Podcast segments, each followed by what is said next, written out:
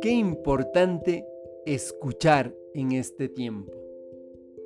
Al parecer, no nos escuchamos tanto. Para poder escuchar necesitamos conocernos.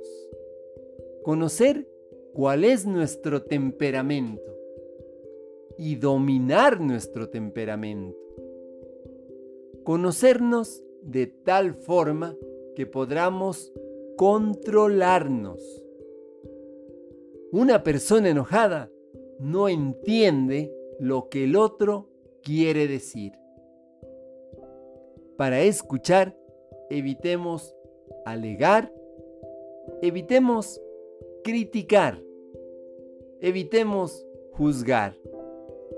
Si haces esto, la otra persona no va a sentir confianza y se va a poner a la defensiva. La otra persona puede ser tu pareja, puede ser tu hijo, puede ser tu hija, puede ser un compañero de trabajo. Recuperemos el valor de escucharnos. Te acompaña Mario Tapia y nuestras familias.